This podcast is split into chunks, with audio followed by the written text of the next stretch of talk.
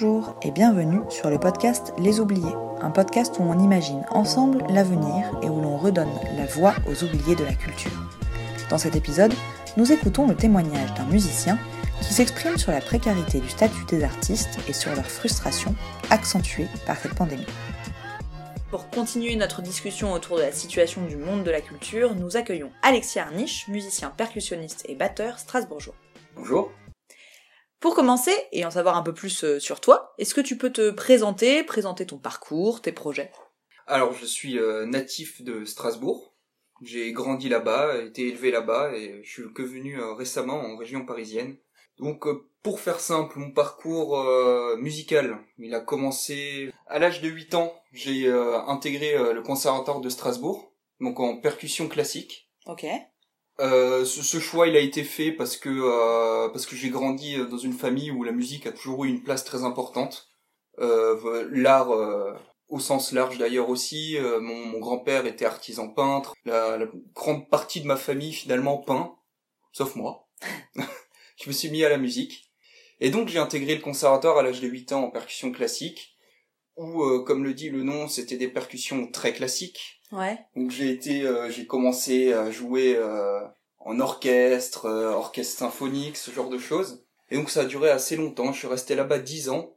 Et et en fait, ce qui était spécial, c'est qu'au conservatoire de Strasbourg, j'ai eu la chance de rencontrer un prof qui était prof de percussion traditionnelle. Ok.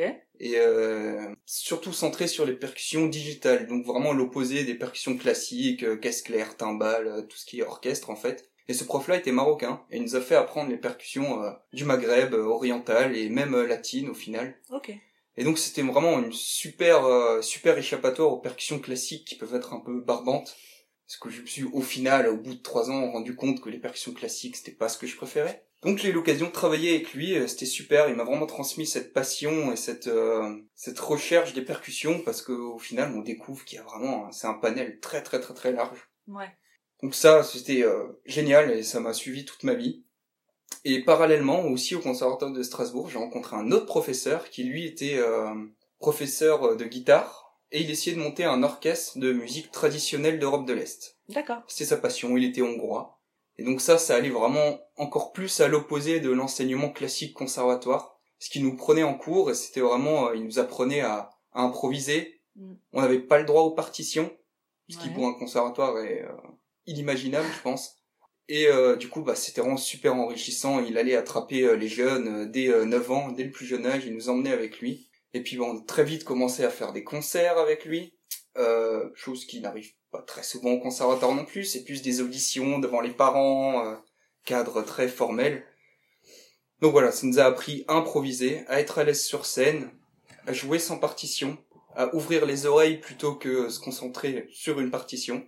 Et donc euh, ça va beaucoup former mon oreille musicale et c'est très intéressant et ça m'a finalement guidé petit à petit vers cette passion des musiques traditionnelles. Où j'ai pu marier musique traditionnelle des Balkans et les percussions digitales euh, de, de l'Orient et tout ça. D'accord. Donc un parcours au début classique et puis plein de plein de rencontres qui t'ont fait un peu sortir du carcan euh, classique et qui du coup t'ont mené à des projets euh, personnels un peu plus... Euh, c'est ça. Et après en grandissant, bien sûr, à 9 ans, on va pas s'amuser à créer des groupes, je pense c'est un peu tôt. Et mais je me suis très très vite, dès que j'ai pu, adolescence, j'ai commencé, bah on s'est rejoint, on a créé des groupes avec des amis, ceux que je rencontre. je rencontrais par-ci par-là au lycée, j'étais en classe en classe de musique au lycée aussi, j'ai fait option musique au bac. Mm. Euh, et puis c'est à peu près à ce moment-là aussi que j'ai quitté le conservatoire. Ouais. Parce que ça devenait un peu barbant, on était très euh, mené euh, à la baguette. Ouais. Du coup, je suis parti, je me suis plus dirigé vers des euh, écoles de musique où j'ai en fait pu apprendre vraiment la batterie à proprement parler. Mm. Chose que j'ai pas du tout eu l'occasion de faire en 10 ans de conservatoire. Ah bon. Ouais. Et donc, donc voilà, on a créé des groupes. On s'est passé par le rock, évidemment, le funk, le jazz, la musique latine, tout en gardant encore les musiques traditionnelles mm. d'Europe de l'Est. Ça, ça m'a vraiment jamais quitté. Et euh, bah voilà, de fil en aiguille, euh, ben je me suis rendu compte que faire de la musique, c'est vraiment ce que je voulais faire, au détriment d'autres choses souvent. Et, euh, voilà, j'ai continué. On a fait des projets euh, perso, New Balkan Express par exemple, qui a pas mal fonctionné. Ça, c'était à la fac où on a pu vraiment commencer à créer en autodidacte un projet D'accord. Donc c'était un groupe que t'avais. Voilà, c'était un groupe. Et puis on a fait vraiment beaucoup, beaucoup de concerts. On a créé notre petite association. Ok. C'est vraiment très, très intéressant. euh, développement personnel et, euh, juste faire de la musique entre amis, euh, faire des concerts, c'est ce qu'il y a de mieux. Ok. Voilà, ça c'est plus pour euh, le passé. Et actuellement, donc euh, bon, New Balkan Express, c'est euh, c'est arrêté.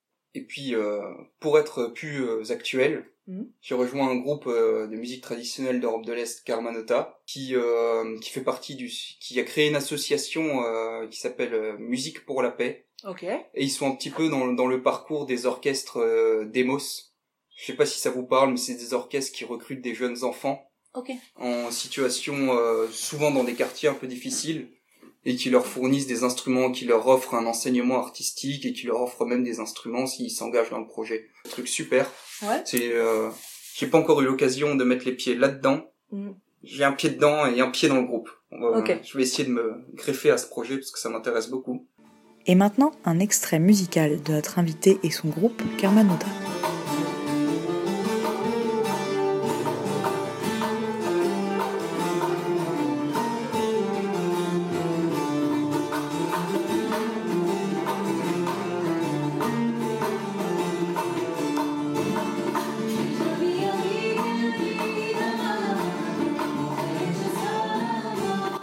Et sinon aussi, parallèlement, j'ai un autre groupe euh, qui s'appelle Gravel Grower.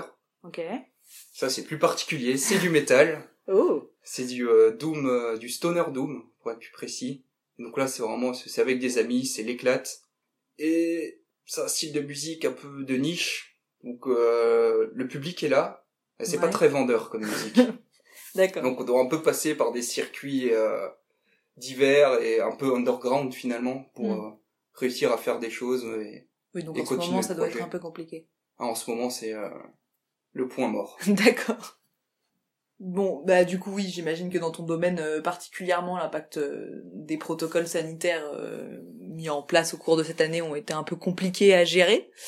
Donc ma première question est assez simple, c'est comment vas-tu et comment tu vis le fait d'avoir été euh, catalogué comme non essentiel? Alors, je vais dire on, parce que je pense que je suis pas le seul. Oui. on est très très frustré euh, parce que bah malheureusement on est un peu dans une situation euh, bâtarde nous ce, ce genre de projet parce que justement on n'est pas euh, labellisé si je puis dire Mm. ou même euh, subventionné ou des trucs un peu d'état on est vraiment entre les deux on n'est pas reconnu comme des professionnels mais en même temps on en fait notre vie Ouais. donc on est vraiment dans une situation qui est pas du tout simple parce que là on se sent vraiment pas du tout entendu personne nous aide enfin je tout simplement même pour répéter j'ai pas le droit de répéter. Genre c'est c'est Ah ouais. notre notre lieu euh, de répétition qui est un studio euh, où on loue de- on leur loue des locaux c'est une association qui a plusieurs studios et ils louent des emplacements pour répéter. Ben ils ont même pas le droit de nous accueillir. Ça fait un an qu'ils ont pas le droit d'accueillir les groupes qui sont là euh, toutes les semaines deux trois fois par semaine. Genre, c'est c'est illégal. C'est c'est incroyable quand même Donc même même euh, quelqu'un, un privé qui voudrait vous, prê- vous prêter euh, un local par exemple, c'est compliqué à mettre en place. Ça y pourrait, mais après c'est une prise de risque pour lui parce Mm. qu'il accueille des gens. Bon, après je sais pas légalement exactement comment c'est, mais en tout cas le fait est que les endroits qui ont des licences spectacles et tout ça, bah, ils ont tout simplement pas le droit d'accueillir. Donc euh, ils nous distribuent quelques petites répétitions par-ci par-là, mais c'est euh, sous le radar quoi. Alors que pour vous, effectivement, les répétitions, c'est pas que de l'amusement, c'est c'est essentiel. Absolument, les, les répétitions c'est, euh, je pense, 80% euh, du travail final. Mm. Pour une, une représentation, un concert. euh, alors je sais pas, j'ai pas fait de statistiques là-dessus, mais c'est au moins 200-300 heures de travail pour euh, une heure et demie de spectacle. Ouais, c'est vraiment votre Enfin, boulot. Quoi. Ça en fait partie, on va pas en répète pour s'amuser. Certes, on s'amuse, mais c'est aussi pour travailler et pour, euh, pour pouvoir proposer quelque chose. Sinon, c'est juste des potes qui se réunissent. hein. C'est la chance d'être passionné par son boulot, quoi, finalement. Oui, le voilà, travail, c'est. Mais on n'est pas payé pour ça. Mm. Pas toujours.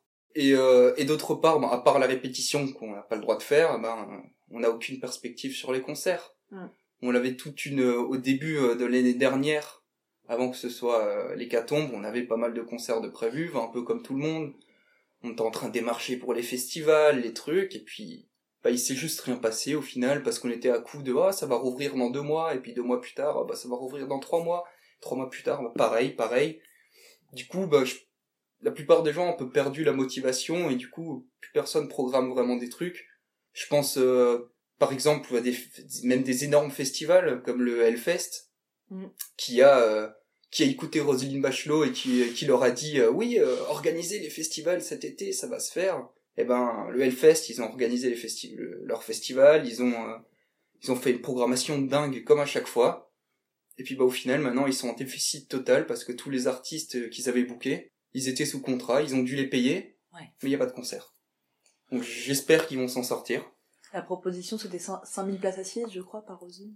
Oui, c'est ça, ouais. Il n'a pas dû faire beaucoup de festivals dans sa vie, peut-être. Ouais, à l'opéra, je veux bien, mais euh, en festival, ça marche pas. Hmm. Plus concrètement, du coup, euh, qu'est-ce que les confinements ont imposé au développement de, de tes projets Et est-ce que tu as pu quand même continuer un peu ton activité ou vraiment il n'y a rien qui a pu être fait? Alors, l'activité musicale proprement parler a été stoppée. Mhm. Euh, bon, je dis pas on continue à jouer chacun de notre côté et tout ça, mais ça nous a du coup forcé à faire d'autres choses. Ok. À trouver des alternatives ou peut-être même juste se préparer pour l'avenir. Notamment, euh, j'ai eu la chance là euh, pendant ces quatre derniers mois, j'ai pu faire euh, deux enregistrements. Ouais. Ce qui était une bénédiction, on était trop contents. Donc un premier avec le groupe Karmanota musique traditionnelle où vu qu'ils ont un cadre légal, une asso, ben, ils ont pu organiser un enregistrement dans les clous. On avait le droit d'être présent, le studio avait le droit de nous accueillir. Donc on a pu euh, passer deux jours en studio et faire notre enregistrement qui est maintenant en mastering. Euh, on attend. Donc ça c'était une bonne nouvelle. Et puis du coup avec mon autre euh, projet Gravel Grover où c'est je suis plus je prends plus part à l'organisation du groupe et de ce qui se passe. On a aussi eu l'occasion d'enregistrer. Ouais. Euh, bon, ça, du coup, c'était à nos propres frais. C'était un peu plus compliqué, mais on, a réussi à faire quelque chose. C'était euh, c'était super cool. Et, et d'autre part, on a aussi, du coup, on a été poussé à, un peu voir ce qu'on pouvait faire dans l'avenir, vraiment plus tard. Mm-hmm. Ça nous a... Du coup, on a rejoint euh, un autre groupe, pour euh, rejoindre leur association qui ont une licence spectacle. Et en fait, on est en train d'essayer de monter des dossiers de subvention, création d'albums pour avoir le droit de répéter en fait. Oui, c'est ça. En fait, la situation, elle remet en enfin, elle ressouligne le fait que quand on n'a pas de statut réellement, euh, c'est d'autant plus compliqué. Exactement, on est en train d'essayer de trouver vraiment des parades à euh, juste pour pouvoir aller répéter en fait, avoir un contrat.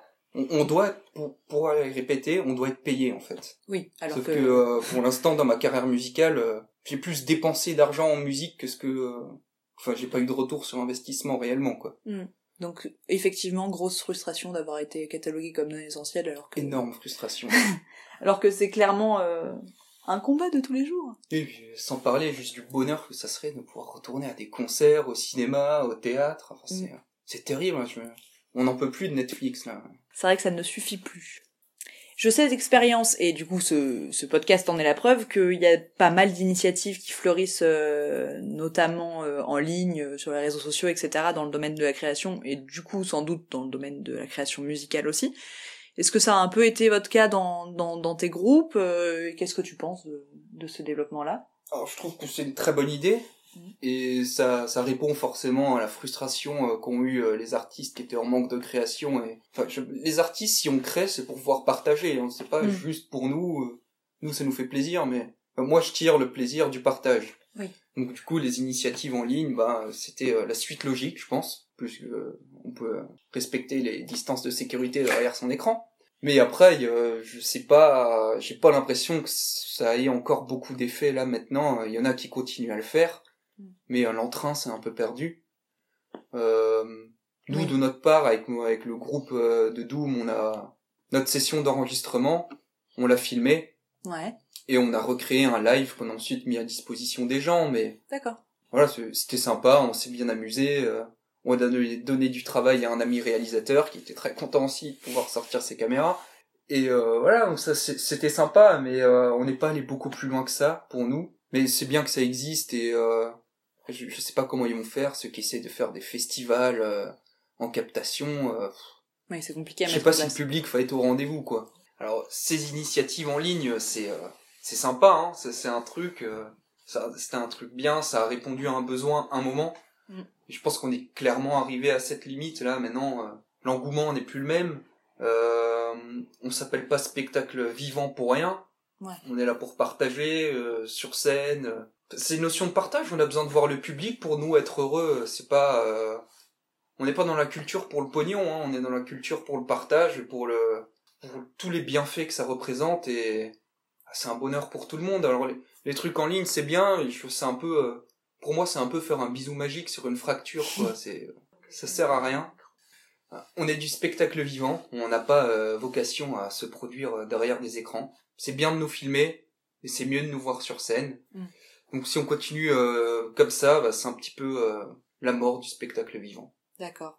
Oui, c'est une bonne solution euh, en attendant, mais ça commence à être un peu long pour tout le monde, quoi. Oui. Et du coup, en tant que musicien aujourd'hui clairement empêché par les, les mesures sanitaires imposées, comment tu envisages la suite et qu'est-ce que tu attends de la réouverture des lieux culturels quand, quand ça arrivera?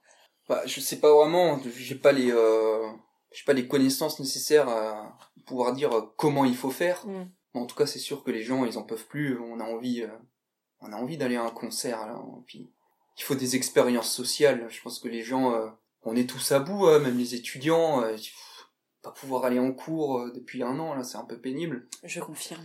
Ouais, je là, c'est vraiment, je crois que c'est un peu pareil pour tout le monde, pour tout ce qui est social, on est à bout. Mm.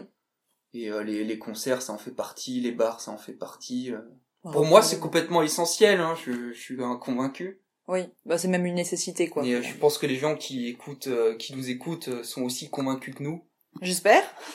Donc voilà, je vais pas prêcher des convaincus. D'accord. Eh ben merci beaucoup. Et merci à vous. Pour ce partage. C'était très sympa de se faire entendre. C'était le troisième épisode de notre podcast Les Oubliés. On espère que ça vous a plu et n'hésitez pas à nous partager votre avis sur nos réseaux sociaux. On vous laisse sur cet extrait musical de notre invité et son groupe Gravel Grower. À la semaine prochaine!